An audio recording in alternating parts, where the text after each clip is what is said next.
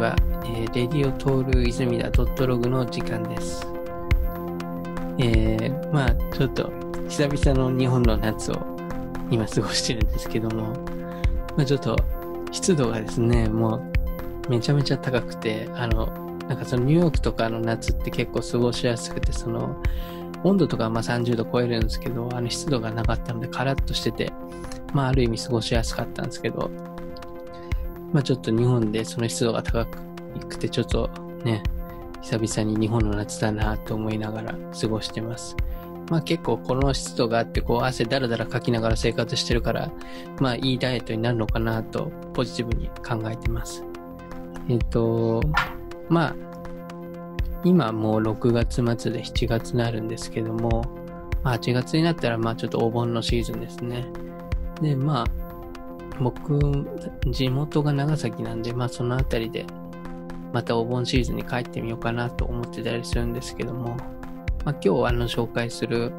あの友人はですね、えー、とその長崎で現在活躍している、え方なんですけども、まあ、前回あの紹介させていただいた再開再開市で活動している、えー、と橋本さんもいるんですけども、まあ、今回はまた別で、えー、と高校時代からのあの付き合いがある、えー、友人ですね。で、大学のあたりからですね、まあ、地域の活性化とか町おこしの活動などをこうずっと継続して行っている友人で、ちょっと今日そのあたりの話とか結構、まあ、できればなと思っております。えー、森京平さんです。よろしくお願いいたします。よろしくお願いします。森京平です。こんにちは。こんにちは。もうどうも。あのー、まあ、きょいつも僕、京平ちゃんと呼んでるんですけど、まあ、京平ちゃん結構、あの、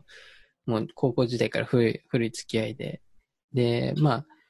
去年、去年かな、2019年だったかな、なんかあの、まあ、新婚旅行でニューヨークに僕が住んでる時にいらっしゃったりとか、あと、まあ、僕も長崎帰ってる時に、あのー、なんですかね、あの、結婚パーティーかな？なんかそういうのに参加させてもらったりとか。そうですね。で、まあ、あの、日本帰国してからも、まあ、ちょこちょこ会ってたりして、まあ、こうやって久々にまたズームで話してますけども、あの、ちょっと今日、ポッドキャスト初めて、京平ちゃんのを聞いてくれてる人になんか自己紹介してもらったら嬉しいです。自己紹介って言われるとちょっと難しいんですけど、うんうん、まあ、今は普通に会社員をしてまして、うん、まあ、その傍らですね、まあ、これはもうずっと僕のライフワークではあるんですけど、まちづくりに関する活動を、まあ、ずっと続けています。うん。まあ、で、まちづくりの活動っていうと、まあ、なかなかこう、何をやってるんだみたいなところがあるかと思うんですけど、まあ、大学生の頃からですね、まあ、主にやり始めたんですが、もともとは、えー、泉田と同じ美術系の大学に通ってました。で大学3年生、4年生ぐらいの時に、まあ、地元のですね、まあ、商店街の空き店舗で、アートのま展示だったりとか、まあ、空間をいじったりとか、まあ、古民家を改装したりとかですね、まあ、そういうので地域に関わるようになって、まあ、自分自身がまアートの展示をするよりも、まあ、そういう地域の、え、課題を解決することだったりとか、まあ、そういういろんな人たちがまあ表現する活動の場作るというところにですね、うん、興味が出るようになって、うん、まあ、そういったまあコミュニティを創出するじゃないですけども、まあ、今で言うとコミュニティデザインとかっていう言葉がありますが、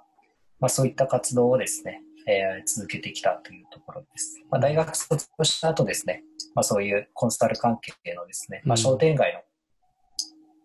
コンサルをやるような会社に入りまして、うん、で、まあ、その後ちょっとそれを専門の勉強をする、まあ、大学院に通ってですね、で、またその後ちょっと都市関係の仕事に入った後、3年前に長崎に帰ってきています。うん、まあ今いる会社が、まああの、エネルギーインフラですね。ガスとか電気とか。うん。まああと、土木とかもやってるんですけど、まあそれは仕事と仕事、仕事としてやりながら、うん、まああまり地域ってその仕事と活動の垣根っていうのが少ないから、うん、まあそういったところで自分の街にまあ、そういった活動をやっているっていうところですね。うん。ありがとうございます。あの、大学は、あの、あれですよね、その長崎の隣の佐賀の、あの、ところで、あの、呉服町だったっけ？なんだ、なんか。そうですね、呉服町。呉服町、そう、呉服町っていうところの商店街のなんか、活性化をやってたんですよね。そうですね。なんかそれを結構見てて、ね、なんか、それこそ、その時は、なんか、こう、アートとこう絡めて盛り上げてるっていうような感じでずっと進めたって感じですかね。そうですね。まあ自分自身が、まあもともと油絵を描いていたんですけども、うん、途中でラインの方に行って、やっぱりこう友人たちと話していたのが、まあ結構美術館とか、そういったところで、まあ、展示する機会はあったんですけど、まあ自分たちが思う存分表現をできる場所を求めた時に、まあ、街のそういった空き店舗とか空きビルとかの一室を使ってもうなんだろう自分の絵を飾るだけじゃなくて空間自体も作る、まあ、今じゃ空間を作るってことは主流ではあるんですけど、うん、そういった言い訳のできない空間でまあ展示をしようっていうことになって、うん、まあ、街に出たっていうのがきっかけですね。その何かなんですかねその大学生の時にその発表する場所を自分たちで作ろうっていう、その、マインドがあったって感じなんですかね。そうですね、まさしく。うん。その、そうですよね、佐賀大の中でも、まあそういう結構、美術系の学科にいたってことですよね。そうですね。まあ結構九州の中じゃいろいろですね、まあ、デザインだったり油絵とか焼き物とか染色とかいろいろできるところで、うん、まあ歴史は古い美術系の学科ではあるんですけど、うん、まあ、結構芸術寄りの学科でしたね。うん。うん、なんかその、場所が何ですかね。こう、表現する場所がないときに、なんかこう、自分たちで作るっていうのはなんかすごい共感できて、まあ僕も何ですかね。なんかまあ、結構、まあ、ニューヨークとかで自分がイベントをやろうと思うんだけど、誰からも誘ってもらえないみたいなっていう時期があって、ってなった時に、もう誘ってもらえないし、なんだろうな、黙ってても何もね、始まんないからもう自分でやっちゃおうみたいな感じになってきてて、うん、なんかその気持ちはすごいわかるっていうか、うん、そうですね。なんか、まあ、特にちょっとこう、美術館とか、うん、美術館って言ったらあれだな、まあ、従来のその絵のなんか、なんだろうな、まあもともと高校生の頃に、まあなんとか会とかあるじゃないですか。まるまる会とか。うん、まあ、そういった師匠のもとでちょっと絵を描いていたんですけど、うん、その時に、まあそういったのにちょっと嫌気がさしたっていうのもあって、なるほど。なんかその型にはまった展示だったりとか、うん、まあここの会に出して、うん、まあ順調良くなって、まあ自分が年老いた時に、会員になったりだとかしながら、まあ名声を馳せていくっていうことが、ちょっと嫌だなっていうのが思あってですね。なるほど。まあ、それでちょっと飛び出たっていうのもあるんですけど。うん。あなるほどね。結構その大学の時にそういうシフトチェンジがあったんだね。うん。まあ多分、トールちゃんも同じようなところはあるとは思うんだけど、あ あそこの、あそこで同じ学んだ身として。ね。その、結構美大とか、ね、そういう美術系の学校に行くと、まあ結構なんか、そうその組織の中でも古い部分と新しい部分があって、うん、まあ、いわゆる画壇系と、まあちょっと、うん、まあ最近の、なんですかね、まあ現代美術って言ったら広いですけど、うん、現代アートっていうか、まあそういうカテゴリーのものに分かれてて、やっぱそこでこう、一個選択肢が出てくるというか、こう、ね、画壇系でもちろんそのまま行く人もいるし、まあ現代アートにね、こうどんどんシフトしていくような人もいるから、結構ね、そのあたりは、美術予備校から大学に入って、どういう、なんだろう、道を進んでいくのが、っていうところで一個選択肢だと思うんですけど、うん、あの、まあ、京平ちゃんのなんかそれを話聞いて面白いのは、その、実際にその、自分たちで場所を、なんだろう、作って、その佐賀の中で、こう、表現っていう場所を自分たちで確立していく中で、その、なんだろう、コミュニティの作る方に、こう、なんだろうな、興味が湧いてきて、それを発展させていったってところが面白いなと思って。うん。多分、特に、うん、まあ、地方の場合、まあ、町に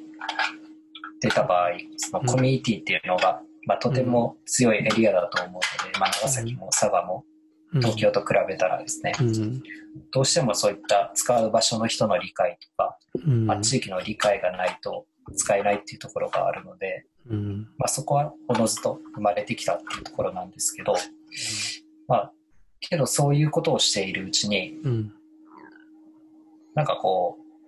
自分が住んでいた町との比較っていうのが出てきて、うん。うん、まあ、結構僕が住んでいた長崎市の町のあたりっていうのは、まあ、比較的地方の中心市街地では賑わっているところなんですね。で、まあ、実家が商売をやっていたらっていうこともあって、まあ、子供の頃からそういう町の人たちとの関わりっていうのはすごかったんですけど、やっぱり大学に行って最初の1、2年ってもう大学の中で完結していたし、うん、買い物行く時もまあショッピングセンターだったりとか、まあ、隣の福岡とかに行って買い物をしてたんですけど、うん、やっぱりこうなんか消費する自分にちょっと虚しさみたいなのがあって、どんなにショッピングセンターとかコンビニで買い物を続けたとしても、うん、まあ、その人と仲良くなって、まあ、飲みに行こうとか土日も会おうよみたいなことになることってまあそうそうないんですけどなるほどだけどやっぱ街の中でそういうふうなちょっと会話をしたら、まあ、じゃあこの後飲みに行こうよとか、土日ちょっとこういうイベント手伝ってみないみたいな、横の広がり方とか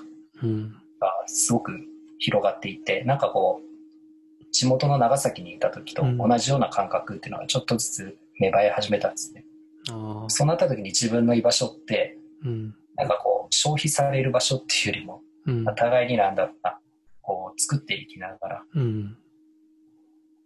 自分も供給しつつ、まあ、相手からもこうもらいながらみたいな空間の方が、まあ、合ってるなっていうのに、うん、まあ、ちょっと大学3年生4年生ぐらいで気づいたかなっていうところですね。なるほど。確かにそういうなんかこう、なんだろうな。物を買うだけじゃなくて、なんかこう、その、やりとりっていうかコミュニケーションが生まれるのはやっぱりね、ショッピングモールとか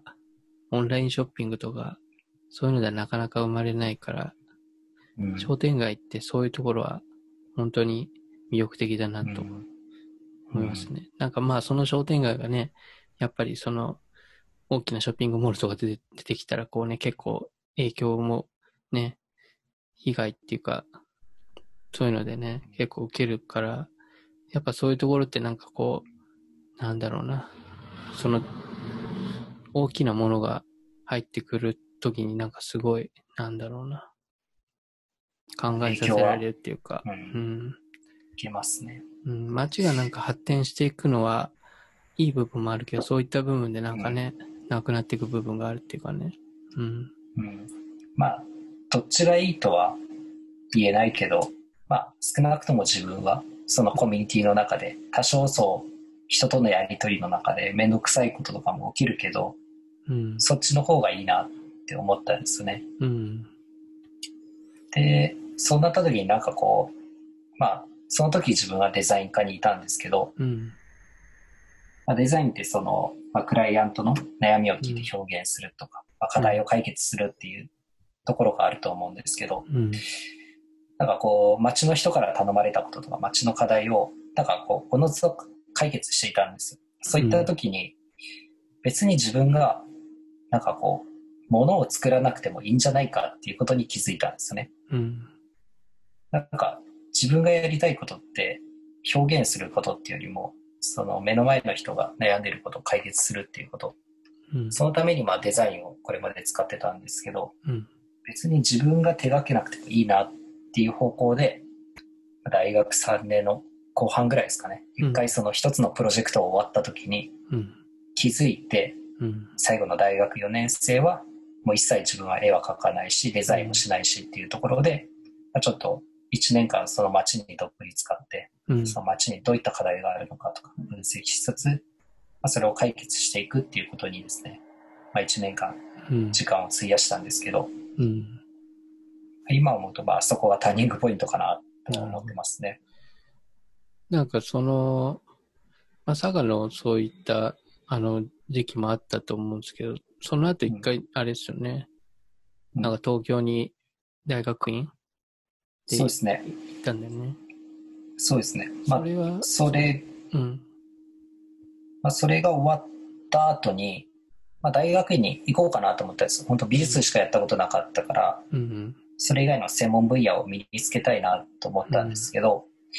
まあ、ただ自分のそのまま佐賀の大学院に行ったとしても、うん、だらだら2年間過ごすだけだなと思って、うん、なんか一回働いた上で大学院行きたいなと思ったんですよ。うん、で、働くってなった時に、じゃあ町に関する仕事ってなんだろうってパッと思いついたのが公務員とかだったんですけど、うん、公務員もちょっと違うなって思って、うん、じゃあそうなった時に、なんか、とりあえず東京っていう街に行ったら、うん、何でもこう仕事になってるじゃないですか。こんなことまで仕事にしてんの？みたいなベンチャーとかあって、うん、なんかあの街に行ったらヒントがあるんじゃないかなと思って、とりあえず行こうって決めて、東京に行きましたと。で、なので3年間は働いてたんですよ、東京で。あ、その大学院に行く前ってこと？そうですね。あ、そうなんだ。で、商店街支援センターっていう、うん、あの、経産省がですね、まあ、商店街を支援しましょうっていう法律を作ったんですけど、その時にできた会社に入って、うん、まあ、全国いろんな商店街に行って、うん、沖縄から北海道まで、で、そこで計画を作るっていう仕事をしてたんですけど、で、その途中の段階でどうしてもアカデミックなこととか、法律だったりとか出てくるんで、うん、まあ、ちょっと専門的な勉強をしたいなっていうことで、まあ、大学院に行ったんですけど、うん、そこはもう全く美術とは違う学問ですね。あれね、ね。え、早稲田の何かな、何かに行ったあ、す、まあ、教育学部にはなる、教育研究家になるんですけど、まあ、分野としては、人文地理学っていうところ。なんかそこの先生は、まあ、とても有名な人で、学会の中でもですね。あ、そうなんで、まあ、地理学会の中でもすごい中心市街地だったりとか、うん、都市開発とか、そういったことに対して、もう第一人者の先生がいて、うん、まあ、その人と出会ってですね、うん、あこの人のもとで勉強したいなと思って、で、まあ、働いてる時に、まあ、受験の勉強とかしながら、まあ、入ったっていう感じですね。なんかね、俺も、もしかしたらその時期一回多分東京に、ね、京平ちゃんが住んでるなんか、商店街の2階みたいなところにね、行ったよね、確かね。来たね。うん。で、1階はなんかそういうコミュニティのスペースになってて、みたいな。2階に住んでるみたいな感じだった。説明するとちょっとわけわかんなくなるから省いてたんだけど、うん。初めて東京に行った時に、うん、商店街の理事長と出会って、うん、なんか意気投合して、うん、どこに住むんだって言われて、いや、家ないんですよねって言ったら、うん、じゃあここに住めって言って、空き店舗の商店街の2階に自分で改装して住むみたいな出来事があったんですけど、電気代、光熱費、ネット、水道代込みで0円で東京の文京区のど真ん中に住んでたっていう時期があって、まあ、なかなかいい経験したなと思ってるんですけど。それすごい。え、なんかもうその、ね、そのネット代も込みで0円っていうのもなんかもう意味わかんないんだけど。ネット回線は隣の家の商店街のおじちゃん家から、あの、ネットケーブル引っ張って窓の中から通して持ってきて、で家とか帰ってくると、うち基本鍵閉めてなかったんで、うん、うちの家が商店街の会議をする会議場の一つでもあったんですよ。なるほど。だからこう、帰ってきたりとかすると、商店街の会議とかが行われてて、うん、お弁当の残りとか、うん、なんか冷蔵庫開けたら八百屋のスイカとか魚とかが入ってるような感じで、なんかこう、本気で商店街の人に生かされてたみたいな時期があったんですよね。で実際にそういったなんかこう、まあ、支えてもらいながら、そこの商店街活性化していって、みたいな感じだったってこと？そこのことをしつつ、まあ、仕事の方では、そういう全国の商店街に行きつつ、みたいな、うん。なるほど。やっぱ実際なんかそういうふうにこう、なんだろうな。まあ、佐賀の時に比べてもっとアクティブに動き始めて、なんかこう、実際にこう、やり始めて手応えみたいな、なんかそういうのはあったその時。そうですね。まあ、一つに東京に出てきた理由っていうのが、うん、いずれ自分の長崎の街にアウトプットするっていうことを決めて、うん、東京では27か26ぐらいを自分の中でポイントと決めて、それまでにインプットをしまくるっていうことを決めてたんですよ。うん。だからこう何かを落とし込むっていうよりも、もうひたすら吸収するし、この人に会いたいって思ったらアプローチ仕掛けて会いに行くし、うん、まあ、それが海外にあるんだったら海外にも行くし、みたいなことは、まあ、自分で意識してやってたかなってとこですね。まあ、成果としても、まあ、何らかしら人に出せるものはあったのかなと思うんですけど、うん、結構なんかその時期の体験とかなんですかね、まあ、経験値っていうのはもうかなり大きかったって感じなんだね。うん、特に今、地元に帰ってきて、うん、あの時の経験っていうのはかなり大きかったなとは思うよね。そうだよね。そんだけ東京でもやるし、他のとこでもやって、で、大学院で専門的な人から勉強してってだったら、結構それはもうね、そうねずっとね、うん。美術的な表現をまず、まあ、大学で学んだっていうことと、うん、まあ、その後、まあ、実際に商店街に入ったり、まあ、そういう行政機関の中で、まあ、そういう支援をするっていう経験、うん、であと大学院でアカデミックにその地域のことを分析して、まあ、言語化するっていう力を学べたっていうのは、まあ、あとネットワークねいろんなところ、うん、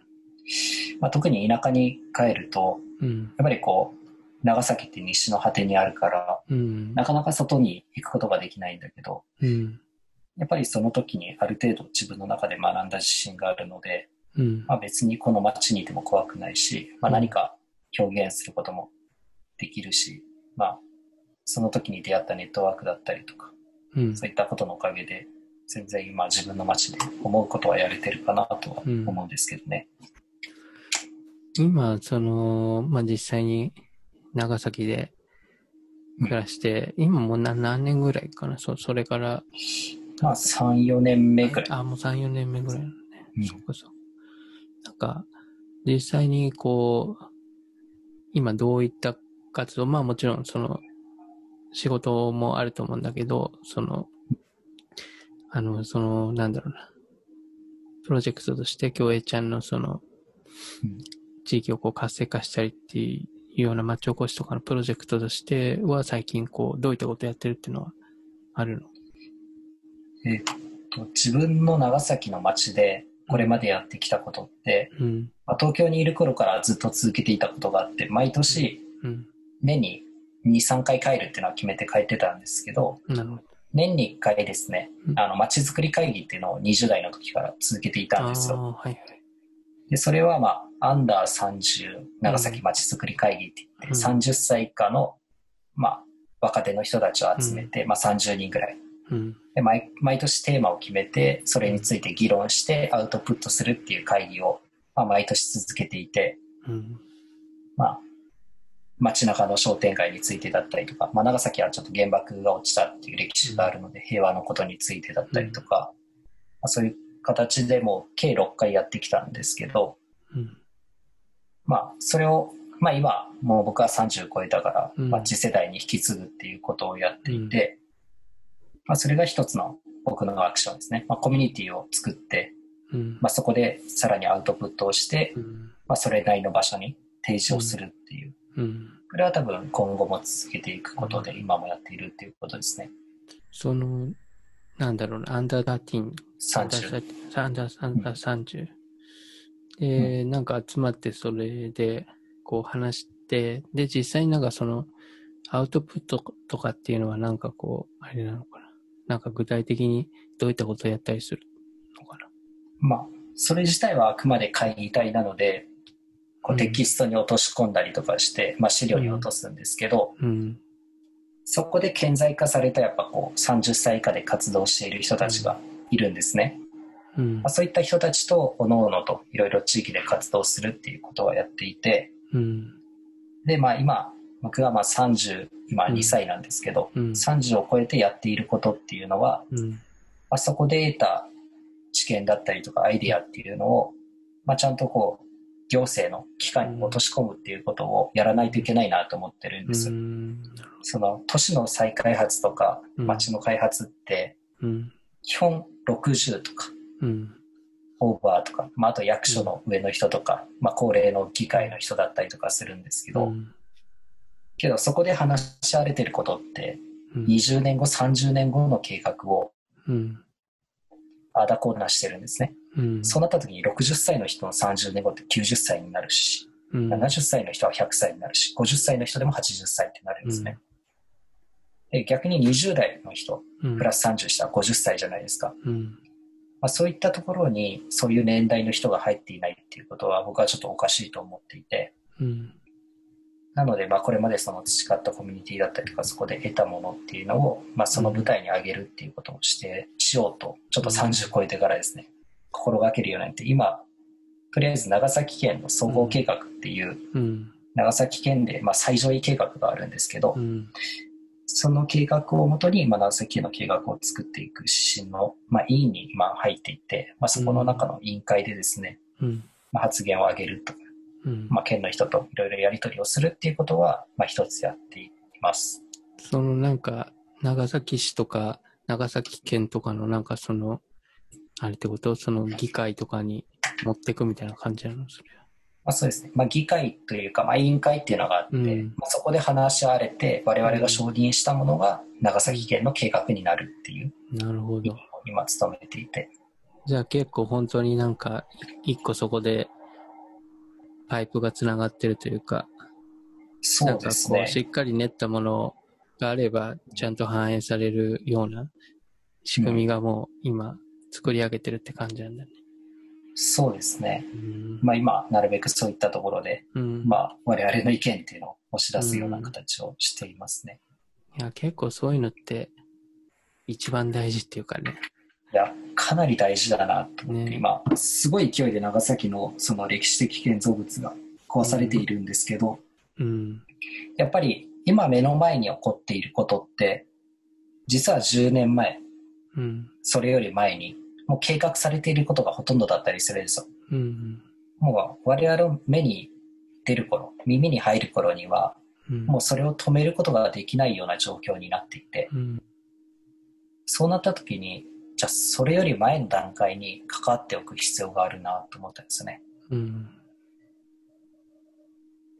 なるほど、ね、だから今、なるべくそういった場所に関わるようにしていて、うん、でそれって一人だけでもダメだから、うん、やっぱりそういった時にもうちょっとこういった人が欲しいってなったら、これまで出会った人たちの中を推薦したりだとか、うん、まあ、できる限りこう、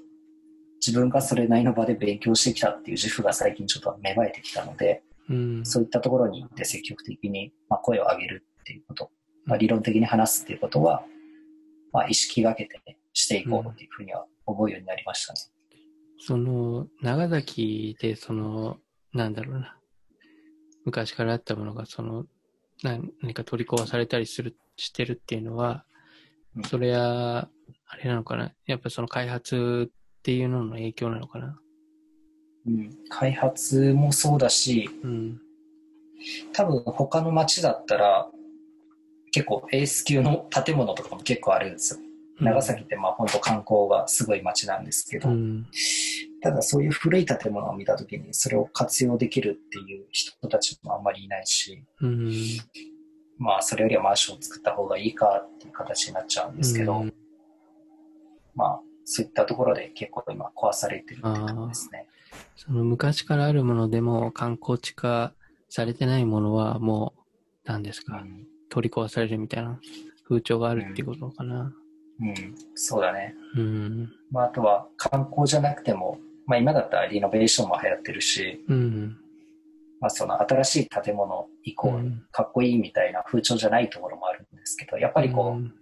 まだまだちょっとそういったところでは遅れている。うん。街ではあるので、まあ、古いものを壊すっていうことが、まあ、僕は悪いとは思わないですけど、うん、まあ、そこに対してマンションを建てることとか、まあ、高層ビルにすることが、うん、じゃあ善なのかそれともそこを活用することがいいことなのかっていう議論をした上で、その新しい建物ができるのであればいいんだけど、うん、それが今なされずに、とりあえずバンバン開発しようみたいな感じになっているっていうことが、まあ、ちょっと地方都市でそれをしていたら、うん、東京みたいになっても結局意味がないわけだとか思っているので、うん、地方都市はですね、うん。まあ、だからそういったところに対しては、まあ、ちょっとこう疑問を投げかけるみたいなことは今しているかなということです、うん、なんかねその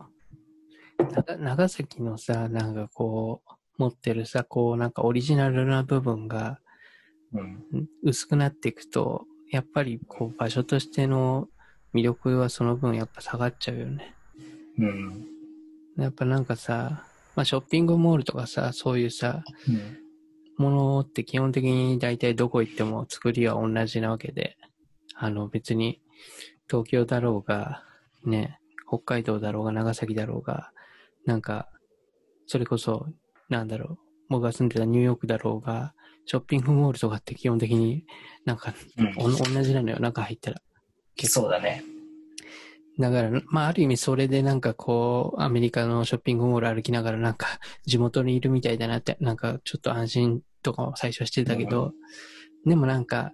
それは全然、なんだろうな、オリジナルな魅力ではないから、なんかそういうのが増えてったら増えていくほど、なんかその、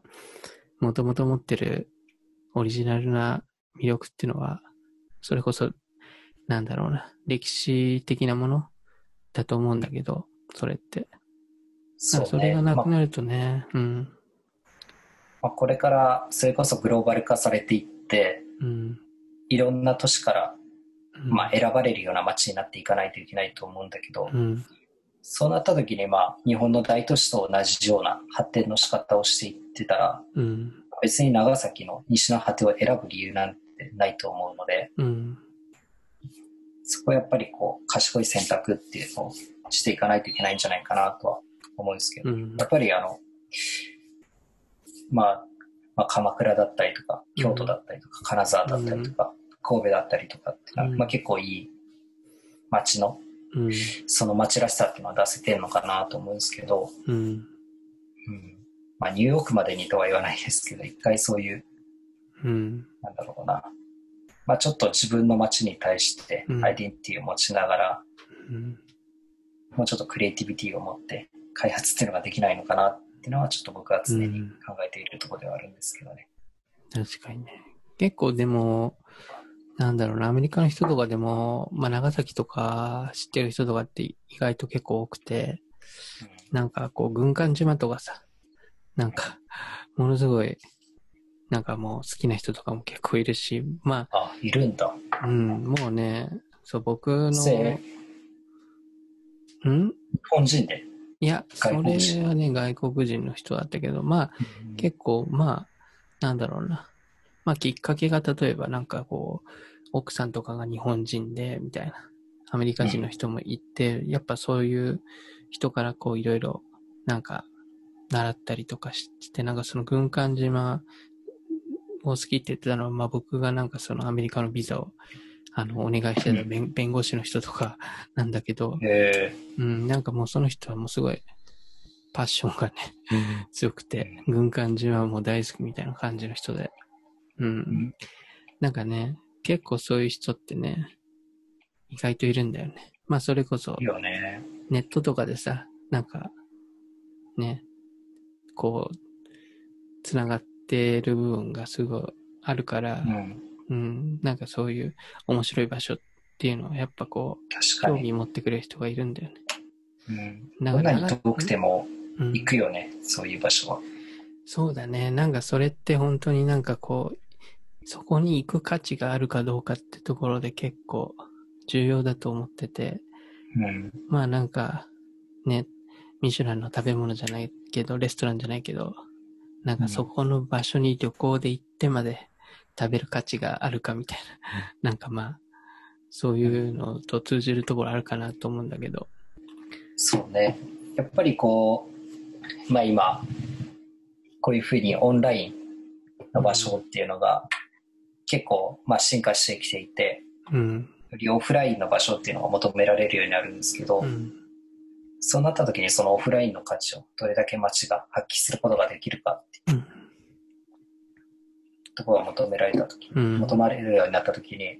うん、じゃあどこでも経験できる体験っていうのは、やっぱりその街に行かなくても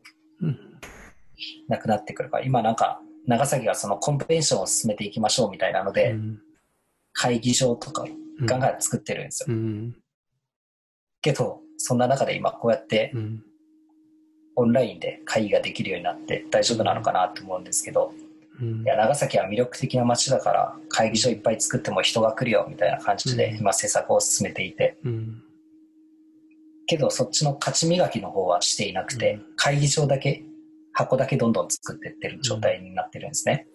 なるほど、そこがじゃあどうなのかなっていうのは結構思ってるところではある、そうねまあもちろんね、なんかこう、目的があってそういうのは作ってるとは思うんだけど、やっぱりなんだろうな。やっぱその場所に、それこそ観光とかでさ、考えるんだったら、その場所に行く特別さっていうのは大事で、なんかそれってなんだろうな。あの、新しく作ってその特別さを出すってかなり、かなりなんか難しいことっていうか、もう、それ、なんだろうな。なかなかできることじゃないっていうかさ、新しく何かを作って。ね、っていうよりはもう、すでにあるもの、それがなんか特に歴史の長いものとかっていうのを経て、他にはないと、他の場所にない魅力になってるものっていうものを大事にキープする方がよっぽどなんかこう、オリジナル性があるし、その街の魅力になるから、まあそのあたりのなんかこう、バランスっていうかさ、ね。まあ、歴史って変えないからね。そうそうそうそう。結局やっぱなんか、その街に行って、おおって思うのはやっぱそういうさ、ショッピングモールでもなければさ、そういう会議室でもなければさ、箱でもなければさ、やっぱそこの場所に昔からあるものが大きいと思うんだよね。そうね、うん、やっぱニューヨークに行った時さかっこいいなって思ったのがさ、うん、あの、まあ、分かりやすい例で言うとどこの街にもあるやつで、うん、スタバね。スタバであれなんだっけスタバの中特別なスペシャルな店があるじゃん。あ,、はいはい、あれの、まあ、ニューヨークのそのチェルシーの街に行った時にさ、やっぱりかっこいいなと思って昔ながらの建物の中にその現代的なスタバが入ってるってなった時にさ、あれをやっぱり新しい建物の中に入れたところで、やっぱりなんかこうスタバって新し新しいものって言ったらあれだけどショッピングストリートとかそういった中にあるイメージの方が強いから、うん、そういう近代的な建物の中に入ってもあんまりこう驚きはないんだけど、うん、やっぱりああいう伝統的な建物にその現代的なものが入っているギャップっていうのがすごいかっこよかったなと思って、うん、どこだっけな？どっかの日本かな？日本でったんだけどさ、うん、やっぱりあの、ニューヨークほどの驚きはなくて、うん、やっぱりあの建物の歴史性が持つ雰囲気っていうのはやっぱすげえなってやっぱ感じたね。やっぱな、なんで、なんかね、そこのなんだろう、差異っていうの？なんかこう、新しいものと古いものをミックスさせる面白さみたいなっていうところを、まあなんか、まあ、まあもちろんその建物を壊せないからっていうのもあるかもしれないけど、そういうのを保ってるっていうのがなんか面白いね。うん、なんかその、それこそ、まあ、ニューヨークのショッピング街とかの双方とかも、なんだろうな、石畳をそのまま残してて、まあなんかあんだけ、なんだろう、現代的なね、リテールのファッションのショップとかがバーって並んでるんだったら、そこのね、石畳ももっと歩きやすいよとかにさ、してもいいっていう意見も出てきそうだけど、それは採用せずに石畳をそのまま残してるってところが、なんか、その場所の雰囲気になってるから、なんかそういうのって選択の中で結構大事だよねっていうのは思うね。うね新しいもの入れるにしても。うん。なんかこう、積み重なっている時代、時代が積み重なっているっていうのを感じれる場所っていうのはいいなって思うんだよね。うん。うん、その現代的なものは一瞬はいいかもしれないけど、じゃあ10年後、20年後それが価値として残るのかっていうと、もうそこの時にはその価値って廃れていって。うん、なんかやっぱ長年のロングセラーを出すものだったりとか、うん、なんかそういう長年大事されるものって、やっぱり価値があるっていうことだろうから、うん、まあそれは美術界でもそうだと思うんだけど、うん、うん、なんか、そういう価値観っていうのがもうちょっと、まあ地震が多い国だからしょうがないけど、なんか日本も増えたらいいなと。うん。そういうところで今、ね、うん、まあ長長崎で今一個、ちょっと歴史的建造物の活用に今関わってるんだけど、うん、結構いい建物で、大正時代から残ってるのね。うん、すごい。そこをね、今、壊すか解体するかっていうところで、行政は言ってんだけど、ちょっとそれを俺活用するっていうところで、今、ちょっと動いてまして、まあ、そこをちょっと現代的な場所にしたいなっていうところで、動いてるので、ちょっとトールちゃんにも、ね、協力をしてもらいたいなと思ってるんだよ。どういう活用の仕方で考えてるの？その場所は。そこは。言える、言えるのかな？それ。言って大丈夫だったら。まあ、まあ、そんな、多分、地元の人はあんま聞いてないだろうからいいんだけど、うん、なんだろうな。まあ、一つはやっぱ先端のものを入れたいなと思っていて、うん、その場所がある場所が、長崎の中でも、一番歴史がある場所なのね。うん、もう長崎の発祥ってもう言っていいぐらいの場所にあるんだけど、うん、でそうなった時に、まあ、長崎って出島ってあるじゃん。はいはい。あの出島って、うん、唯一その海外とつながっていた場所で、鎖国の時代に。そう、うん、先端のさ、技術とか情報っていうのが入り続けた場所なんだけど、うん、まあ、そのエリアにある古い建物なのね。うん、で、そうなった時に、なんか長崎ってその過去のものを使って、うん、まあ観光とかやっているんだけど、うん、やっぱりこう今のものをどんどん生み出していかないっていういけないと思っていて、うん、でその建物が持つパワーみたいなのがあるから、そこにやっぱりこう現代の、まあ、ベンチャー企業と、まあ、ベンチャー企業だけだとなかなか発展しないからさ、そこを支えてくれる、まあ、老舗の企業も入れる必要があるのかなと思っていて、まあ、そういうインキュベーションの建物にしつつ、まあ、いくつか部屋があるから、下の方には、まあ、カフェとか、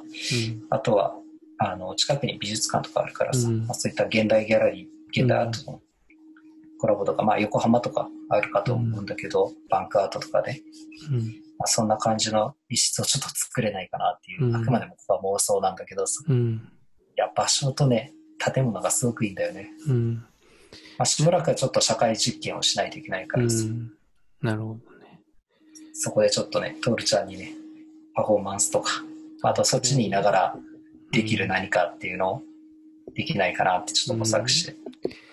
うん、いやまあなんかね、うん、お客お客さんが来るのであればもうパフォーマンスやりたいけど、うん、まあ、来ない場所。来ないかもしれないね。まあ、いや、その、ギャップがたまらないなって思うんだよね。なんか、その建物の中で。うん、お客さん来なくても、なんかアーカイブとしてすごい良さそうだなと思うけど。アーカイブとしてすごい入ると思う。うん。まあなんかパフォーマンスじゃなくてもインスタレーションアートとかもできるし、うん、まあいろいろなんか可能性があるとは思うんだけど、まあなんか話聞いてて面白いなっていうか、まあ繰り返しになっちゃうかもしれないけど、まあやっぱそういうなんかこう古い建物の中に、なんか、新しいものを入れる、そこの中に新しいものを入れるっていうのはなんか面白いなと思ってて、まあさっきのニューヨークのチェルシーのスタバじゃないけど、なん、なんていうかな。そこにさ、古い建物の中にさ、あの、古いものを、あの、模倣したものを入れたら、それってもう博物館みたいな感じになっちゃうわけじゃん。そう、そう。うん。なんかそれってなんかもう、何なんだろうな。ちょっと、まあ博物館だったら博物館でいいけど、そうじゃなかったらなんかよくわかんないし、行く目的みたいなのもよくわかんないから、なんかそこにね、新しいものを置くっていうのは、賛成で、うん。やっぱ古いものだね。うん、ギャップっていうか、うん。よくある、まあ、歴史的なものを保存している場所のありがちなのがさ、うん、まあ、今言ったような古いものの中に古いものを入れてるっていうことで、うん、なんかホルマリン漬けみたいになってんだよね、その時代の。なるほどね。で、そこに行った時に歴史は感じるけどさ、新しいイノベーションが頭の中で起きるかって言ったらあんま起きなくて、うん、やっぱそういった古い建物の中に現代的な何か要素が加わることによって、うん、そこに行っての頭の発見っていうのがすごい冴えることがあってさ、そういった時に、またそこに行こうかなっていう気持ちになるんだよね。うん、古い建物で古い歴史しかないとさ、一回行ったら結構終わりのことが多いんだけど、うん、そこにまた行ったら新しい何かがあるんじゃないかって思って結構期待していくことがあるんだけど、うん、まあ、結構僕らがそのギャラリーとかにさ、現代アートのギャラリーに行くのって多分そういったところだと思うんだけど、そういった要素っていうのを入れることによって、その、まあ、死にかけたって言ったらあれだけども取り壊されそうになっていた建物が、またちょっと命を吹き返すようなことになるんじゃないかなって思ってんだよね。うん、なるほどね。今写真送ったけど、この建物ね。おお写真が送られてくる。ちょっと、まだちょっと開けてないけど。本当？うん。まあ、でもなんか話はすごいわかるっていうか、なんかね、うん、ニューヨークとかの場合は、なんだろうな。まあ、そんなになんか、すごい、まあ歴史的な建物はもちろんあるけど、なんだろうな。まあ面白い例って言ったら、まあスタバとかも面白かったけど、まあ教会とかね、倉庫とかね、ある意味なんかその、もう使わないっていうか、教会とかはしょっちゅう頻繁に使う。ね、なんかもちろん週末とかは集まったりするだろうけど、そうじゃない時の使い方で、こう、アンビエントの音楽とかをやったりとか、まああと倉庫でもう、なんか、工場として使ってないところに、こう、クラブがどんどんどんどんできてったりとかっていう、なんかこう、なんだろうな、その場所をこう使いたい人が出てきて、ちょうどそこに空いてる場所があったみたいな、っていうところもあるかもしれないけどね。だから長崎もそういったなんかこう、なんだろう、ある意味その出島あたりってな長崎の中心部だから、なんかね、そのあたりでこう、その古い建物の中でも何かやりたいっていう思う人が出てきたら、まあなんか、なんだろうな。そういった需要と供給じゃないけど、そういうので一個こう、マッチして、で、そういう建物がこ、ここにもあります、ここにもありますって出てきたら、ある意味それが、なんだろうな、一個の、そういったエリアみたいになっていくわけで、うん、まあ、バラバラにある可能性もあるけど、そういうのが、まあ、例えばバーって集まってたりしたらさ、なんかある意味そういった一個の、なんだろうな、エリアとして面白いエリアになっていくからさ、なんかそういうのは可能性も面白いなと思うけどね。うん。うん。なんか、あと、まあ、そのさ、まあ今結構その場所とさ、建物とかの話があったけど、うん、なんか僕はえっ、ー、と、去年の10月ぐらいに一回長崎行って、その時に、あの、京平ちゃんがね、あの、参加している、あの、うん、お祭り、長崎くんちってのがその時にちょうどあって、うん、長崎くんちって年に一回さ、ある長崎の伝統的な行事だと思うんだけど、うん、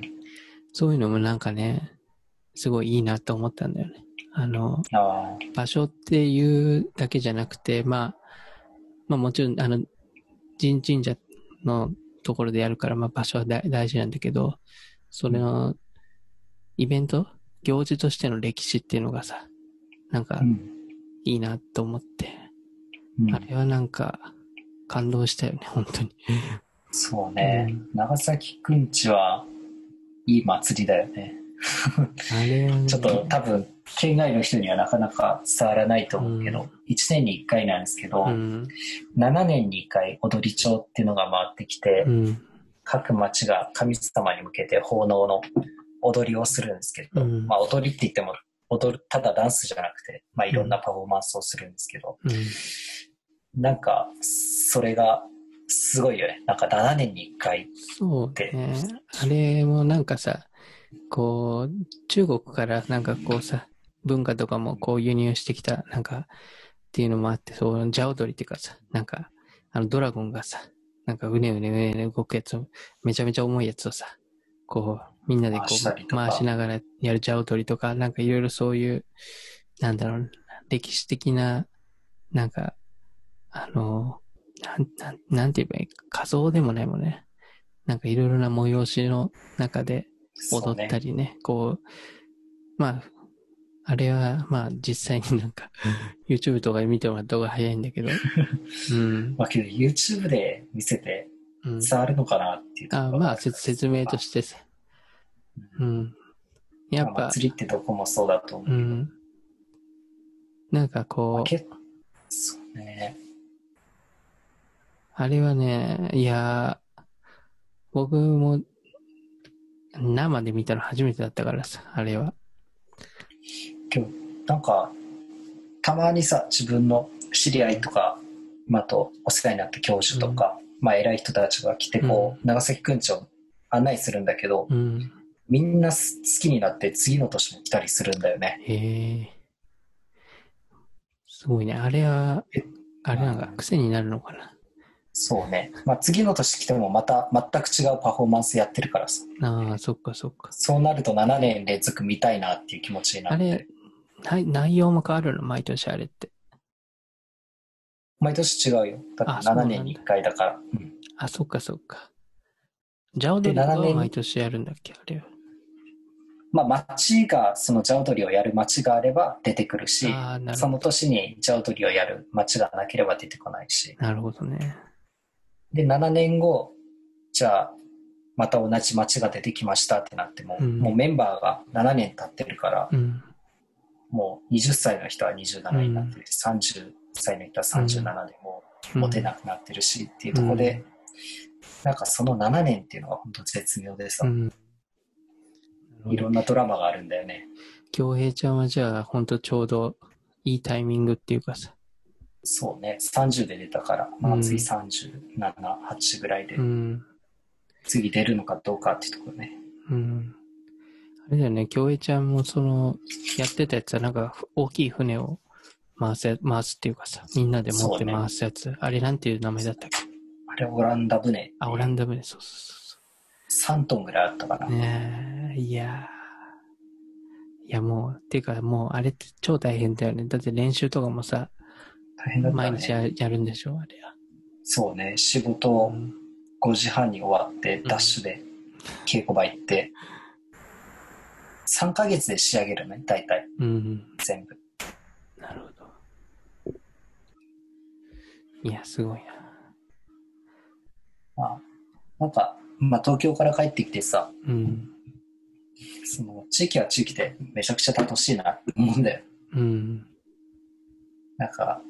まあ東京結構今長崎から出る人たちが多くて、うん、まあ東京行ったり大阪行ったりとか、うん、まあ結構20代とかが多いんだけど、うん、まあ、まあ自分も出たから一回出ても全然いいなとは、言っていいなとは思うんだけど、まあけどなんかこう、自分が生まれた街をさ、嫌な状態で出ていくっていうよりは、まあポジティブに出ていってくれたらいいなと思っていて、まあ、結構自分の街も面白いんだよねっていうところは、うん、まあ、ちょっと都会にいる人たちもね、多少は分かってほしいなと思うよね。確かにね。なんかこう、まあ、長崎は、個人的には、さっきのまあ長崎くんちと、あと精霊流しっていう、あのね、お盆の時にやる、ね、あの、もう、まあそれも祭りっていうのかな、なんか、川にさ、なんかさ、うん、みんなで作った大きい船を流すんだけど、それに、その港に行くまでずっと歩いてね、みんなで持ってくんだけど、爆竹とかをすげえ鳴らすのね。もう、爆竹まだやってんだよね、爆竹はあれ。そうね。なんか、鳴らすって言ってるけど、もうなんか、尋常じゃない鳴らし方するよね。一回で爆竹一箱、一箱こう、なん、なんだろうな。段ボールごと燃やしたりするからね。もう、すごいよね。あれはあれはさ、なん、もう毎回思うけどさ、なんだろう、新しいお祭りであれをやろうと思ったら絶対 NG だよね。ああ、もう無理だね。今からこれやろうって言ったら絶対無理ね。うん。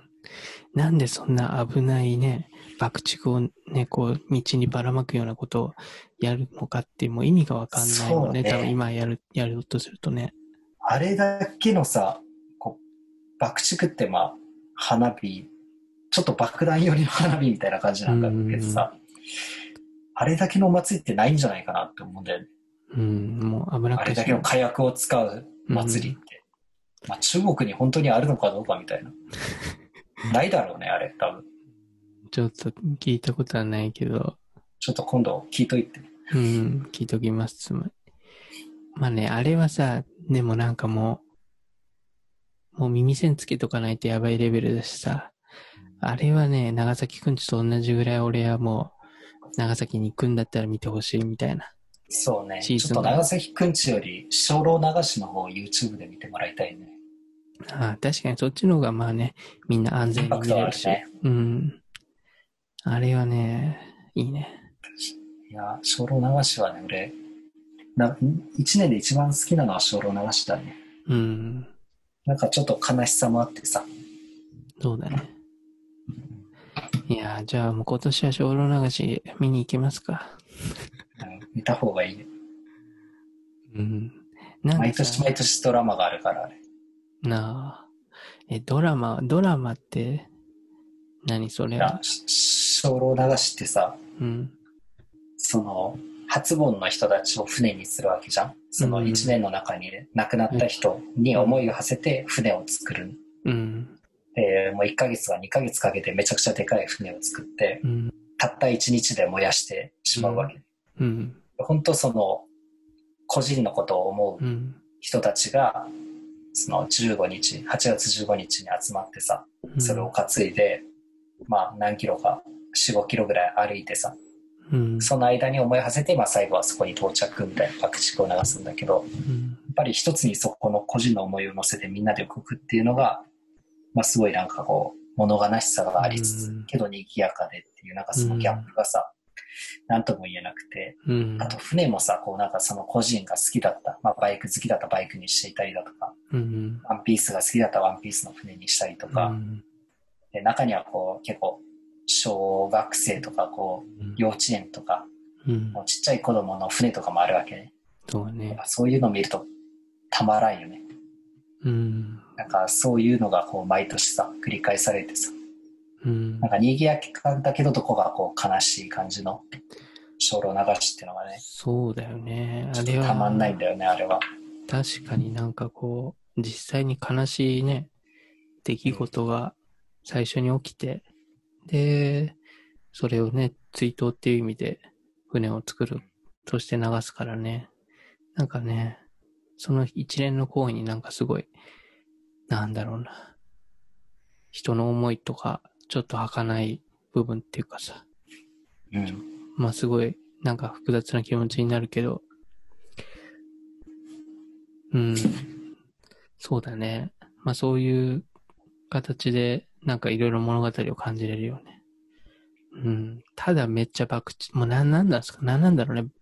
爆竹はって感じ。そこ そこはなんかもう。あそうね。あれに関してはもう、うん、なんか、クレイジーだよね。なんか、ちょっと悪乗りしてるところもあるし。うん、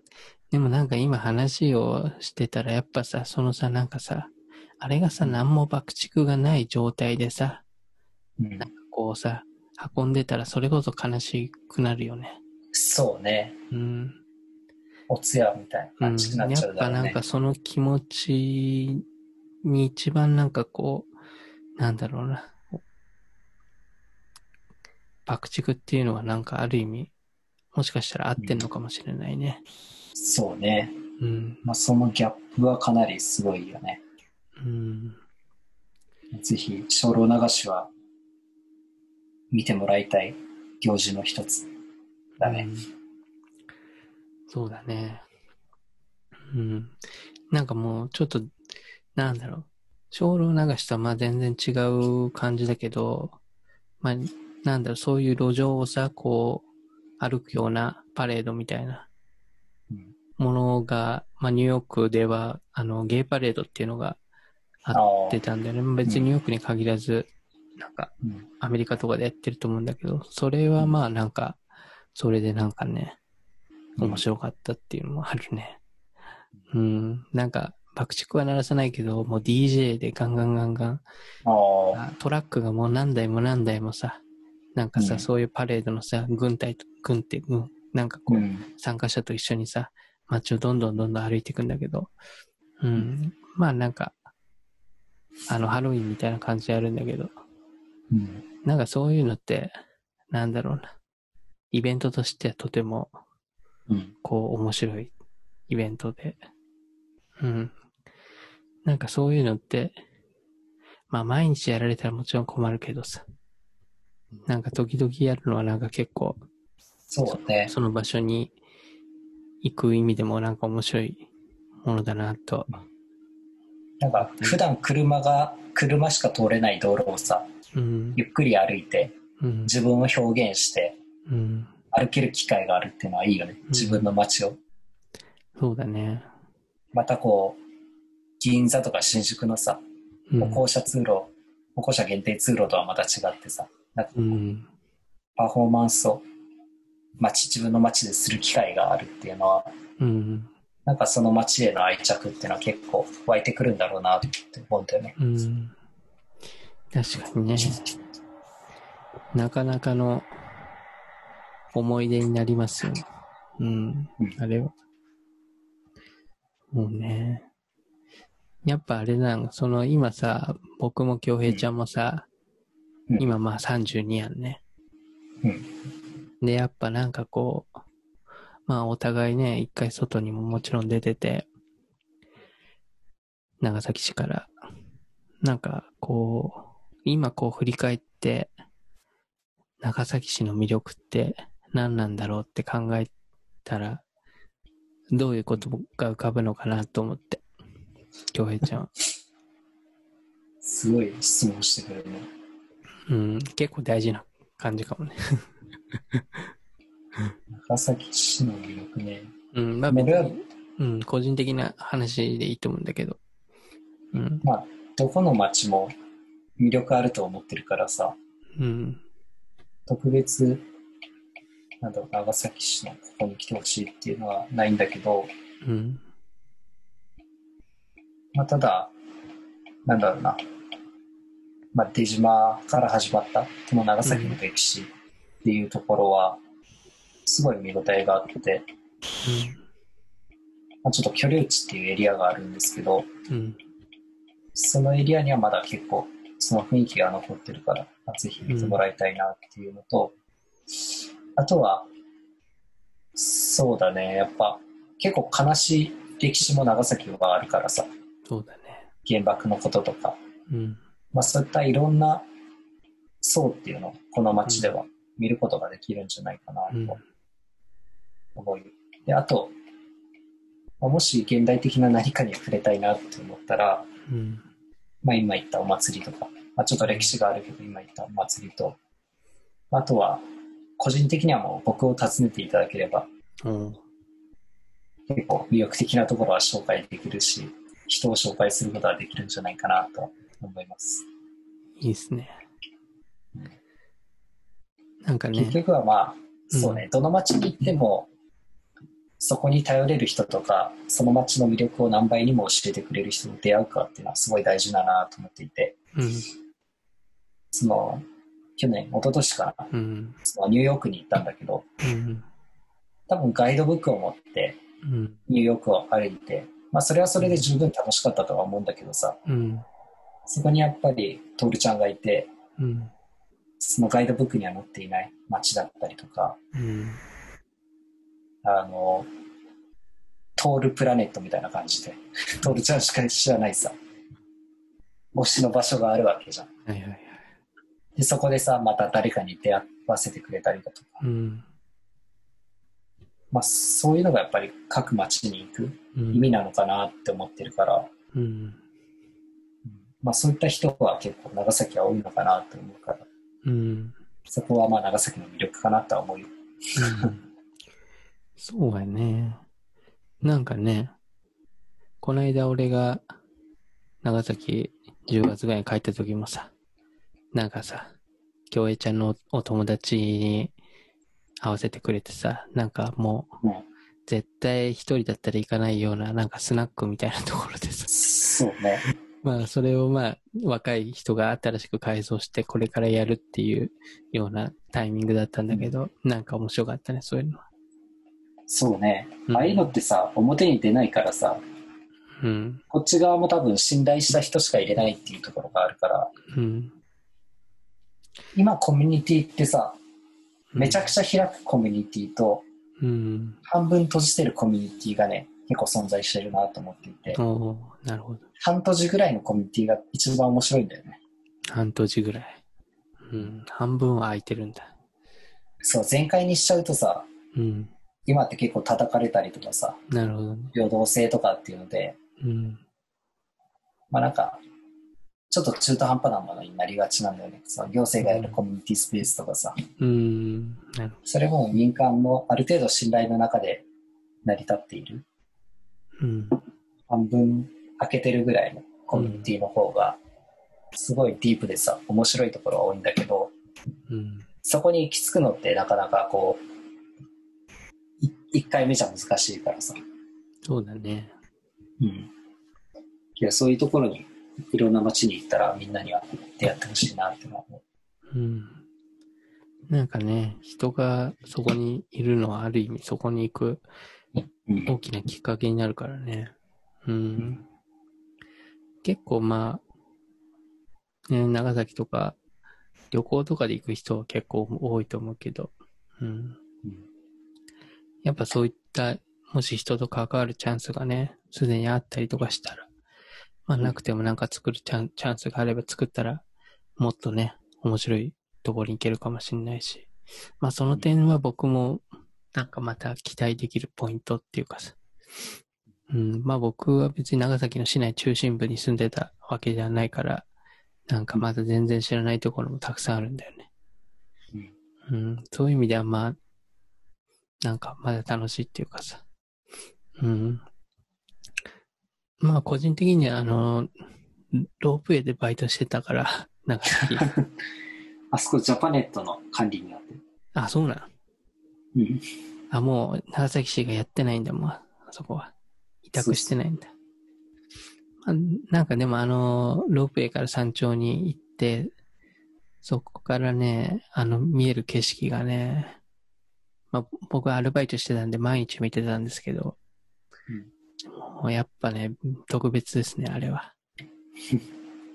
あれはもうなんか、ジブリ、ジブリワールドですよ、あれは。もう、ジブリ、夜景は綺麗ね。うん、夜景綺麗。もうジブリの世界の夜景かなって思っちゃうもん、あれ。あれね、いいっすよ。いつみださ、うん。長崎とどっかで二拠点生活したらいいんじゃん。なんかね、それは結構その今、なんだろうな。割とさ、なんか、観光してくれる人とかさ、これからちょっと長崎に行く人に対して、まあ、ちょっと想定しながら魅力とか語ってたけど、まあ実際確かに住むっていうのも一個大きくて、まあ僕もそうだね。いや、長崎に住むのもまた全然ありだなと思ってるし、やっぱそこでなんかこう、まあちょっと前回のポッドキャストでもちょっと話したんだけど、フットワークの軽さだよね。うん、これが一番大事な気がして。そうね。大事やね。うん。そのフットワーク、フットワークが軽くないと、なんだろうな。まあ長崎地方都市として、なんだろうな。そこで、まあ東京よりはまあ気持ち的にもゆったりできるんだけど、うん、そこに暮らすにあたって、やっぱりある程度こう、フットワークを自分で軽くしとかないと、なんかこう、うん、うんなんだろうな。なかなかこう、本来自分がこう、例えば都市とか都心部に出かける理由になってた部分っていうのが、どんどん希薄になっていく可能性もあるから、うん、やっぱなんか両方いいところがあって、あの、うん、都心部と地方都市、まあさらにもう田舎の部分でそれぞれいいところがあると思うんだけど、まあそれぞれになんかこう、住みたいっていう目的があると思うんだよね。うん、で、まあもちろん仕事とかでさ、中心部に住まないといけないって人もいるだろうけど、うん、やっぱなんか目的がやっぱりその場所によって異なる部分が出てくるから、まあ、僕の場合は例えばなんかこう、アートのパフォーマンスとかを、あの、中心部でアーティストをいっぱい集めてイベントやったりとか、っていうのをなんとなくプランニングしてたから、まあそういうのは、まあ都心部の方がもうやりやすいといえばやりやすい。だからまあなんか、それはそれでキープしつつ、やっぱこう、自分が、なんだろうな、住みたいのは本当は田舎なんだよね。うん、だからなんかそういったところで自分の気持ちとか家族とかさ、含めてなんかこうバランス取るにはやっぱりね、二拠点じゃないけどそういったフットワークがすごい大事になるなと、最近ね、常々考える。まあ、特に今回のコロナではさ、うん、都市にいる人たち、まあその、地方から出てきた都市にいる人たちっていうのは、うん、結構自分の身の置き場について考えた人が多いんじゃないかなと思ってんだよね。うん、そうだね。確かに、今なんか、本当もうこの先週ぐらいとはもうなんだけど、俺は一体どこに住みたいんだろうってすごい考えてるんだもんね。なんかそれがさ、なんだんだろう。その東京か長崎かとかそういうレベルじゃなくて、東京、神奈川とかそういうレベルじゃなくても、なんだ、例えば海外とかも含めても、どこに住みたいんだろうっていうのが、なんかちょっと見えなくなっちゃって、うん、まあ、例えばまあ、まあ、一個住んでたニューヨークっていう場所もすごい魅力的だけど、うん、今はまあ、行くのも難しいし、まあちょっと住むのもまあちょっと家族で住むの大変だなっていろいろね、あってっていうのも思うし、ってなった時にまあ、例えばまあ他で言うとまあドイツという国とか中国という国とかまあいろいろ選択肢あるけど、まあなんか今海外でこれからスタートするのは、なんかまあ時期的にちょっと今コロナがあって難しいっていうのもあるし、なんかそういう意味でどこに住みたいんだろうってね、なんかね、なかなか難しいところがある。ね。うん。それは街を選んだ時にさ、まあ一つにやっぱ自分の街、生まれた街っていうのは結構大きくて、うん、まあ、そこに一つみんな思うこととしてさ、家族がいるっていうことは考えるじゃん。うん、で、あとは俺はいろんな街を巡ってきて、やっぱり自分の街が一番力を注げるなって思ったのね。うん、まあ、それをベースに活動してきたっていうのがあるんだけど。うん、で、最大の決め決め手が、2000、何年かな？?15 年 ?16 年、あの、熊本で地震があったんだけど、はいはい、あれがもう決定的だったのね。その、これまで九州では地震がないって言われてきた、九州の熊本であれだけの地震が起こった時に、あ、これ長崎にも来るなとかって思ったし、うん、だからもう今後災害っていうのは本当どの町でも起き得ることだなっていうふうに思った時に、うん、じゃあその災害とか何かあった時に自分が何かできるかは分かんないんだけど、うん、とりあえずその場所にいてその経過を見てたいなと思ったの、うん、仮に長崎で大地震があった時に、自分はこの町にいてまあ、家族の心配もしたいし、うん、そこで何か動けることがあるんだったら動きたいなって思った時に、うん、例えばそこでこう大変な目にあって一生を得たとしても、まあ、やっぱりこの街でそのなんだ、まあ、全力を出したいっていう思いがあってさ、うん。まあ、だからちょっと人とは特殊なのかもしれないけど俺の場合はその街で自分がこう命を投げ出せれるかっていう感じの覚悟を持てるかみたいなところではちょっと選んだなっていうところはあるかな。うん、その、たとえテロが起きようが戦争が起きようがその街と暮らせるかって、まあ、うん、そういう、そこまでだったらね、まあ多分みんな疎開するんだろうけどさ。うん、ちょっとやそっとじゃ出ていかないじゃん、自分の街って。うん、多少のデモが起こったりとかしても多分俺は出ていかないと思うし。そうね。なんかまあ、やっぱり自分の街っていうのは愛着があるよね。うん。なんかまあ、自分の街っていうかさ、まあ僕たちの場合は長崎っていうかさ、まあなんか、うん、まあ僕とか長崎中心部じゃないんだけど、まあ、でもなんか、長崎中心部のにはまあ別によく行ってたから、なんかそういう意味で愛着あるし、まあ逆に僕はすごい地元のなんだろう、僕が行ってた中学校とか小学校の周りは、そんなに愛着はない。あ、そうなの？逆に。うん、なんかもう、いや、だ家の周りとかも？家の周りはある。うん。家の周りはもう、まあ。結構心地いい雰囲気で。山と川があるやつなんだけど、まあなんか地元のその、小学校、中学校のあたりとか、まあ高校のところの諫早っていうところの場所とかは、なんか正直、個人的にはなんかそれこそ、なんかこう、あま、ふら、あまりにもフラットなんか、オリジナルな昔からあるものがちょっと少ないなっていうのがあって、なんかこう、フラットな感じがすごいあるから、あんまり愛着生まれてないのかもしれない、そ、それ。うん。まだ中心部とかの方がなんかこう街に出るだけで、まあちょっと昔ながらものに囲まれてる感じ。まあそれこそ路面電車とかさ、ああいうのがさ、目に入ってくるだけで、なんかちょっとほんわかした気持ちになるっていうかさ。結構そういうのはなんかね、あるね。うん。まあその、なんだろう。どの場所っていうので、どの場所に住むかとかっていう話で言うとね、やっぱ結構僕たち30代ぐらいでね、やっぱこう、両親のこととかを考え始める年頃だと思うんだよね。そうね。うん、結婚もするし、う子供も生まれ、うん、親をどうするかっていうこととかね、そうなった時にね、やっぱり、まあそれが、それも結構、なんだろう、帰国した理由の一個大きなとこでもあるんだけど、うん。やっぱりね、うん、結構そういうのは大事で、まあ僕も多分ね、やっぱり、なんだろうな、そういう、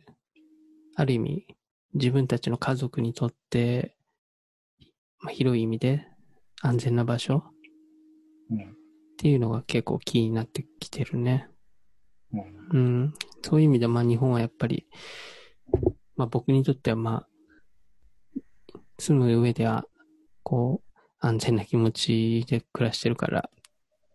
うん。まあもちろん地震とかそういう災害とかいつ起きるかわかんないけど、うん。うん、まあそういう家族に近い場所っていうのも一個、そういう心の安心みたいなのも多少あるのかなとは思うね。うん。うん。なるほど。うん。まあなんかその、そのあたりの結構バランスはあるかもね。その京平ちゃんがさ、その長崎を、を今拠点に選んでる理由と、うん、まあなんか、なんだろうな。ある意味、その外に目を向ける姿勢っていうかさ、そのバランスがないとなかなか、なんだろうな。そこだけでクローズドになっちゃう可能性もあるじゃん。外に目を向けないと。だからそのあたりのバランスは、その、長崎と東京っていう、なんか、例えばそういう地方都市と都心部と、そのちゃんと都心部にも目が向けられてる地方都市か、まあ田舎にも目を向けてる地方都市かとか、なんかそういう比べ方とか、あと、まあ日本にいながらにして、まあちゃんと、なんか海外のどこかに目を向けれる姿勢があるかっていうのは結構意外と大事だなとは思ってる。それは大事だと、うん。そこを持ってるからこそ、なんだ、まあこれからの時代、うん、そのいろんな地地方都市を選べるんだなとは思うから、うん、まあこれまでは本当都会依存のさ東京依存の街であったわけだけど、うん、もう全然今変わってきている状態になるから、うん、そこの意識を持ってたら、まあ、その次の先にいるのかなと思うけどね。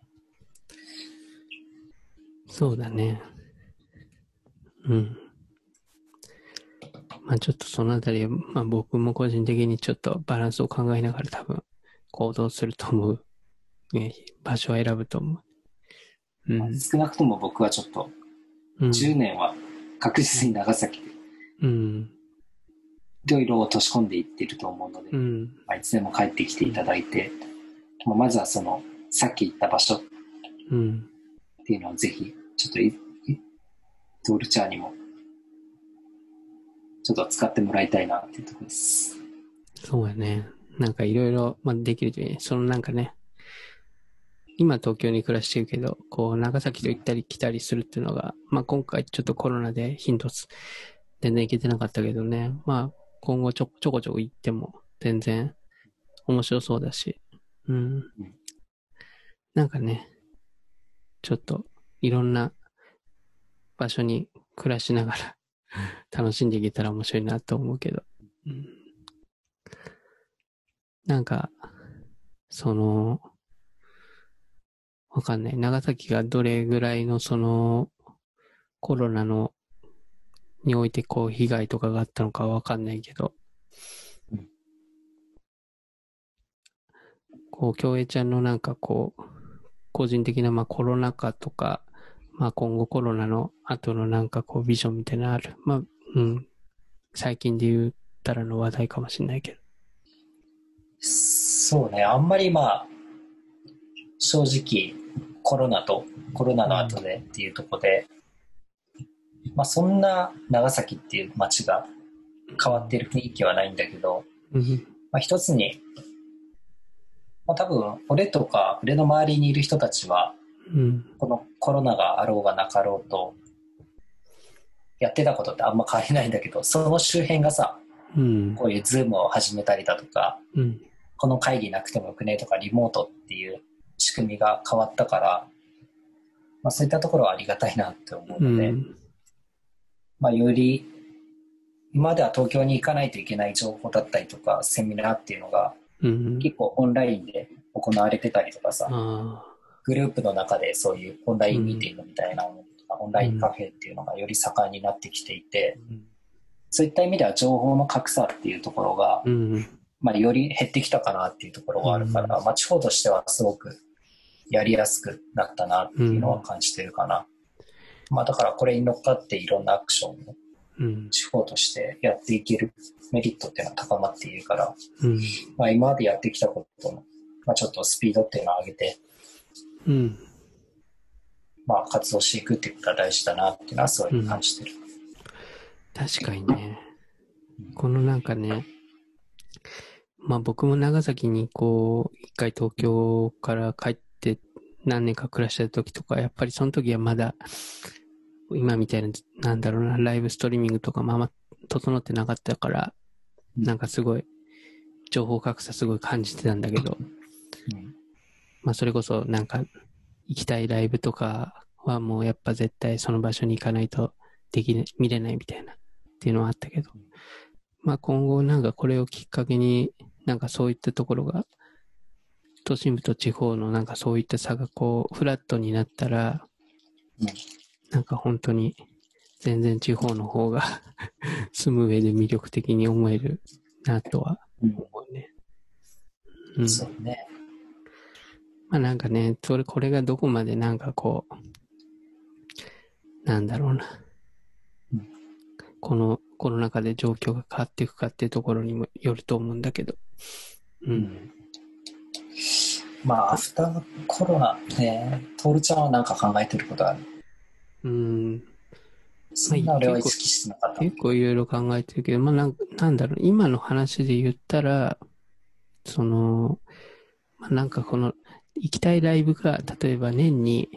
3回しかなくて、で、後のライブライブはまあちょっと興味あるけど、それはまあ、なんだろう、YouTube とかなんかでライブ配信、まあ、例えばもう課金システムとかもあるとして、そのチケット買って見れるようになったら、年に3回しか中心部のライブに行かないのに、で、そのために例えば東京に住んでるとかだったら、それはなんかもう東京に住む意味が逆になってくるっていうか、まあ、まあ、例えばなんか友達に会う頻度とか、それが自分がイベントをやる頻度っていうのが、その少なくなっていればなるほど、それがオンラインで済ませれる部分が大きくなればなるほど、そこの中心部にいる意味が逆になってくるから、なんかそれがね、ちょっと一個、うん、なんだろうな、一つの判断ポイントとして、今後、自分の中にあるなと思うけど、うん。そうだね。まあ結構、ね、うん。まあ、まあ、東京が何を持っていたのかっていうことを今冷静にちょっと考える時期ではあるなって思っていたから。そうだね。まあその人との出会いとか、不特定多数の人とのコミュニティとか、うん、いろんな消費できるものがあるとか、うん、そういったところだとは思うけど、うん、まあ、何かを落ち着いて置いていきたい人にとっては、まあ東京が必ずしも成功の一つではないと思うけん。そうね。まあ、なんかいろいろやり方は出てきそうだね。うん。まあなんかその、まあね、人間関係とかって言ったらさ、まあなんかこう、ズームとかっていう、なんか最近のオンライン系で言ったらなんかもうすでに自分が持ってる人間関係を、の上で、なんかズームしてたりするから、うん、なんか新しい人との出会いっていうのが、なんかそこでこう、生み出せれるかみたいなところも一個、ポイントかなとはああ、そうね。確かに。リアルで会ってるからの信頼感はあるからね。そうそう。まあ、ある意味それがなんか、自分たちの資産だなと思ったけどね。そうね、うん、確かにこう同じオンライン上にその人がさいたとしてもその人をちょっと信用できるかっていうのがあるけど、うん、なんかたまたま同じさ、うん、現代アートのオープニングに行っててそこの飲み会で出会った人と仲良くなるみたいなの結構あるじゃん、うん、そういうところまで作り出せるかっていうのはねちょっと今後の課題ではあるよね。そうだね。やっぱね。うんまあ全てがね、こう、なんだろうな、オンラインで済ませれるっていう状況では全然ないから、そのあたりはね、まあ、こう、どういうふうに変わっていくのって楽しみだし、うん。まあね、なんかこう、そうだね。結構まあ、影響はいろんなとこ出てくると思うけどね。まあそういうなんだろう、アフターコロナについて語るのであれば、なんか、うん、結構やっぱ、なんなんだろうな。よく言われる。アフターコロナでは、やっぱり、うん、まあ今回コロナがあって、うん、そのコロナの後っていうより、まあ、またコロナのような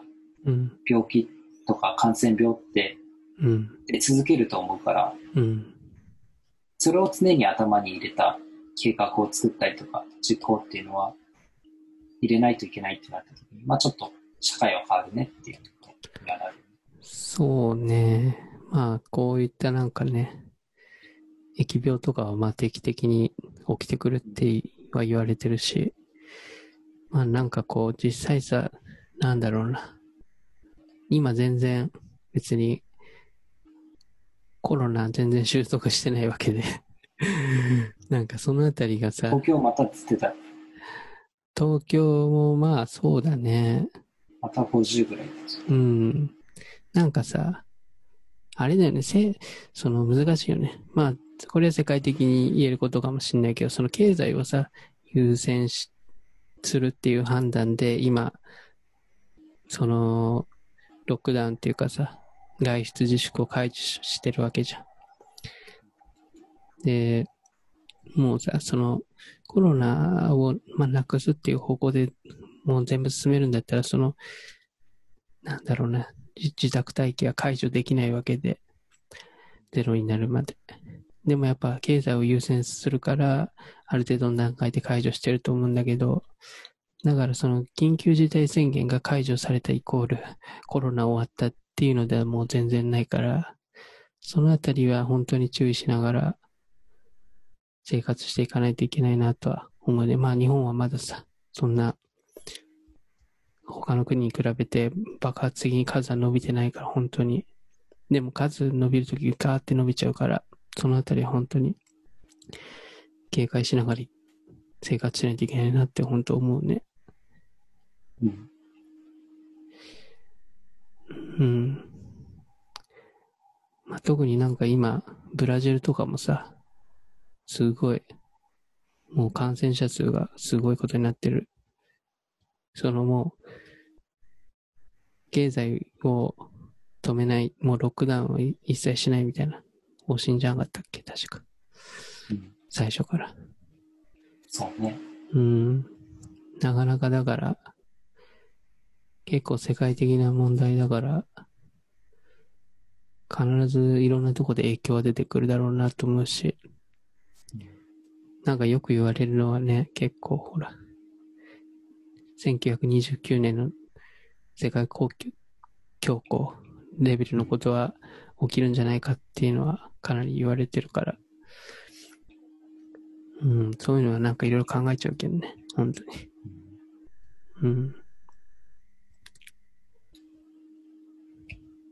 まあでも、個人でできることっていうのをやっていくしかないんだろうなっては思うけどね、最初そうですね。うん。まあ、お互いそこを頑張っていきましょう。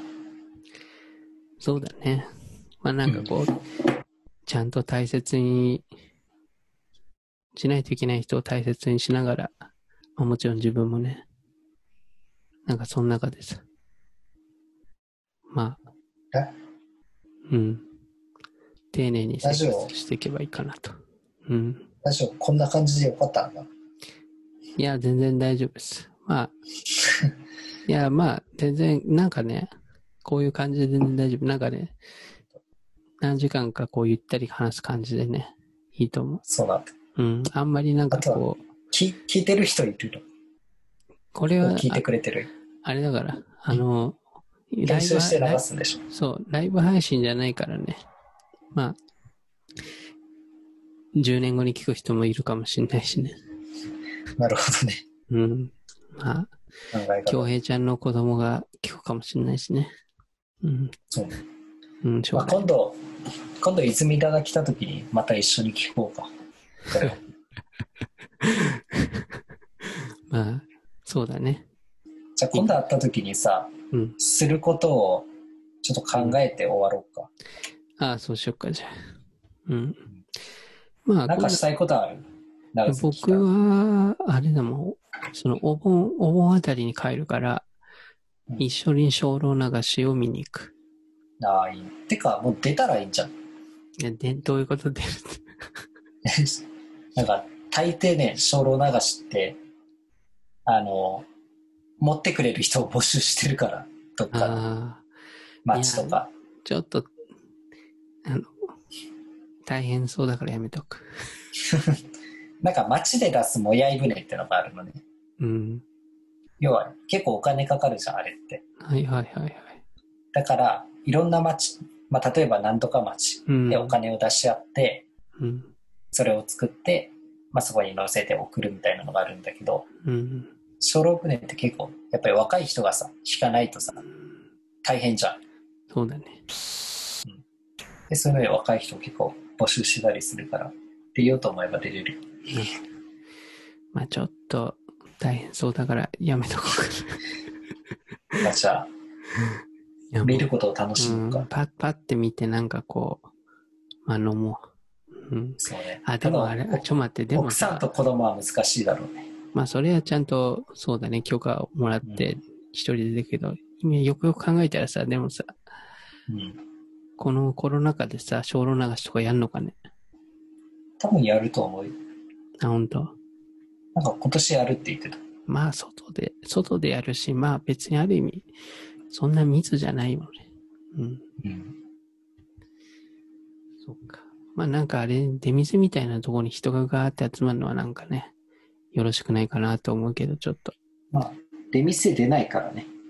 あ、出店出ないんだっけ？小炉流しは。出ない。あれ出ないっけ？おお祭りじゃないから。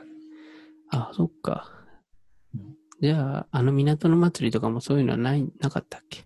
なんも。港祭りはまた別だけど、まあ中止はしてるよね。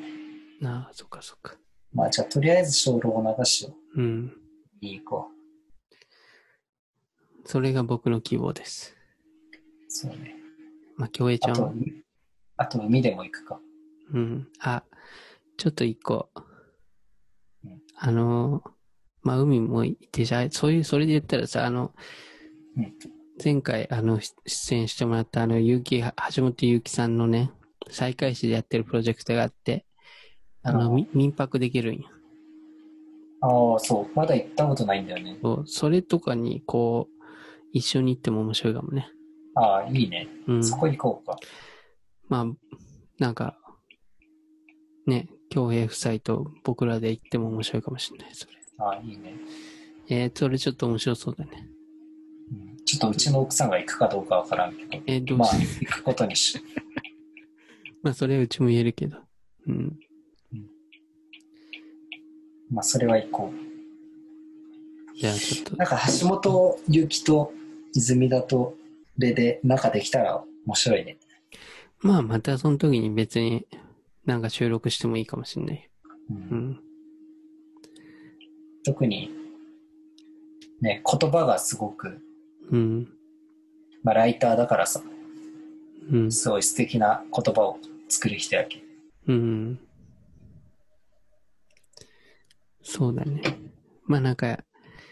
あれだね、やっぱこう、ポッドキャストだと、やっぱ話すからそれがちょっと書くこととまたちょっと違う感じで、なんか、そうね。なんか面白かったっていうコメントをもらったけど、うん。まあ、じゃあ再開に行って、うん。爆竹を鳴らそう。まあ、爆竹はもう小路流しだけだね。もうかあの再開始から出ていかないといけなくなっちゃうかもしれない。再開で爆竹鳴らしたら、うん、周辺のやつ。もう響きますよ、それは。もう、おじいちゃん、おばあちゃんがもう起きちゃいますから、そんな。そう。うん。いいね、なんか。まあ、同じ世代を生きた美術系の人間だもんね、高校時代。そうだね。同じ美術館で展示していた人たち。うん。まあなんかね、爽やかなんだよね。もう、高校時代とかの感じとかね。もう、な、長崎、ね、めちゃくちゃ青臭い。今絶対書けないもんね。うん。長崎のあの場所の爽やかさはね、俺大好きだからもう。うん。よし。じゃあ一旦ちょっとこれで終わりましょうか、ポッドキャスト。はい。なんか、ありがとうございました。最後に聞いてくれた人になんか一言とか宣伝とかあればお願いします。いや、全然ないんですけど、まあ長崎来ることあれば行ってもらえれば、大概の場所は紹介できるかなと思います。まあ、あとその、活用している洋館、をぜひクリエイティブな方がいましたら使ってくださいというところです。OK です。えなんかそれ、京平ちゃんにこう連絡取りたい人とかどうやって取ったらいいの、うん、まあ、大抵多分泉田の知り合いだろうから、今度長崎行くよって言って、泉田に。な、じゃあ僕に連絡をください。で俺が案内できなくても、おすすめスポットをまとめたリストがあるので、うん、それをお渡しします。OK です。わかりました。ありがとうございます。はい。じゃあ、長崎、京平ちゃんに会いたい人は、僕まで連絡をよろしくお願いします。はい。じゃあ今日は。ジェットストリーム。ありがとうございました。ありがとうございました。えー、今回11回目のゲスト、えー、森京平さんでした。ありがとうございました。でした。